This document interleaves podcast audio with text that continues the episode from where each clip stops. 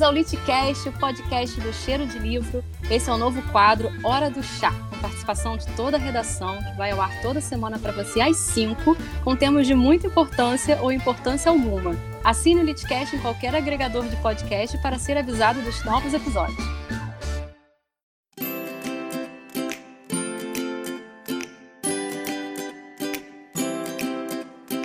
Eu sou a Vivi e eu tô aqui com a Kroll. Olá! Hoje vai falar de um assunto muito interessante, eu acho, pelo menos, sobre pseudônimos e heterônimos. Gente que não consegue escrever só com nome é foda, né, Kroll?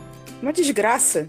Pensa assim, ah, eu quero ler tudo sobre Fernando Pessoa. Se ferrou, porque ele tem umas cinco pessoas dentro dele. Cinco, oito, não sei. São cinco mesmo? Não sei, acabei de chutar esse número. Alberto Caeiro, Ricardo Reis. Tem no mínimo, no mínimo três que eu lembro assim de cara. Fernando Pessoa é um heterônimo, que é, cada autor tinha uma personalidade própria, tinha é, mapa astral, tinha toda uma papagaiada. Cada são todos autores muito diferentes, tá? Por isso que é heterônimo. Quando é pseudônimo, é só a mesma pessoa que resolveu escrever com outro nome. Normalmente é pra esconder alguma coisa. Ou não, então eu escrevo pra cacete e aí a editora disse que vai ficar estranho.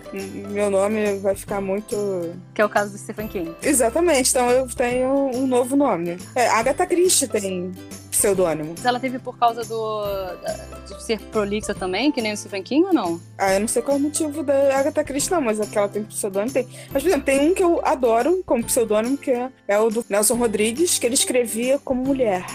Susana Isso é maravilhoso. É, escrevia novelas na, no jornal, em capítulos, e respondia uma coluna sentimental no jornal. O Nelson Rodrigues tinha uma coluna sentimental no jornal. Você acabou de definir pseudônimo e heterônimo. Beleza. Pseudônimo é quando o cara precisa esconder o próprio nome e tal, ele vai lá e tem que publicar com outro nome.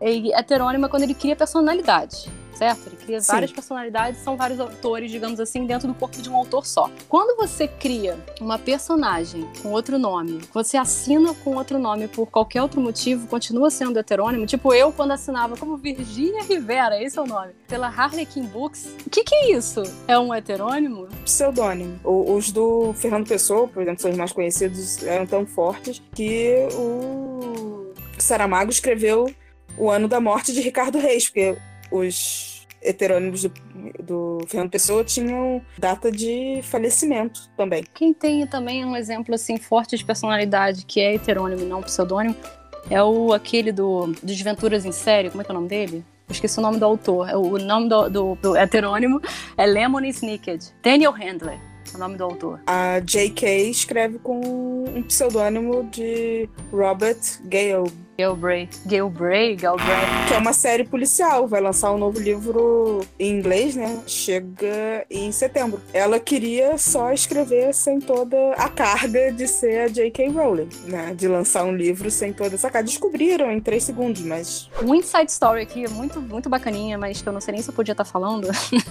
é que eu tava na Roku quando o Paulo Rocco comprou o Robert Galbraith. E a gente não sabia, ele não sabia que era J.K. Rowling. Foi muito sem querer que foi que, enfim, essa informação vazou pouco tempo depois. E eu lembro do Paulo chegando na sala, lá no salão grandão do escritório da Roku, mega feliz, rindo à toa. E a gente, o que que houve, o que que houve? E a gente descobriu, é porque é a J.K. Rowling. Não, não acredito que é a. Rowling. Tem casos também de gente de pseudônimo, pelo menos eu posso falar por mim, é que eu tenho contos eróticos na Amazon sobre pseudônimo. E isso na época foi uma, uma sugestão da minha própria agente, porque ela falou: Vivi, você escreve para um público jovem, adulto, tem fotos juvenil e tal. Não seria legal misturar, então escreve sobre pseudônimos desses seus eróticos aí.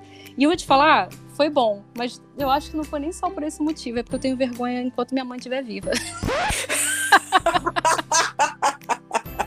Eu não quero que ela leia meus contos eróticos de jeito nenhum. Qual é o seu pseudônimo, Vivi? Você vai, assim, abrir? Quem vê Friends é um dos nomes que a Phoebe dá, que ela gosta de se chamar. Cara, até o Isaac Asimov tinha pseudônimo. Tem uma galera que também usou muito pseudônimo pra passar. Tipo, o Chico Buarque tem o Julinho da Adelaide. Ele era... Qualquer música dele era censurada na época da ditadura, simplesmente porque era escrito assinado pelo Chico Buarque.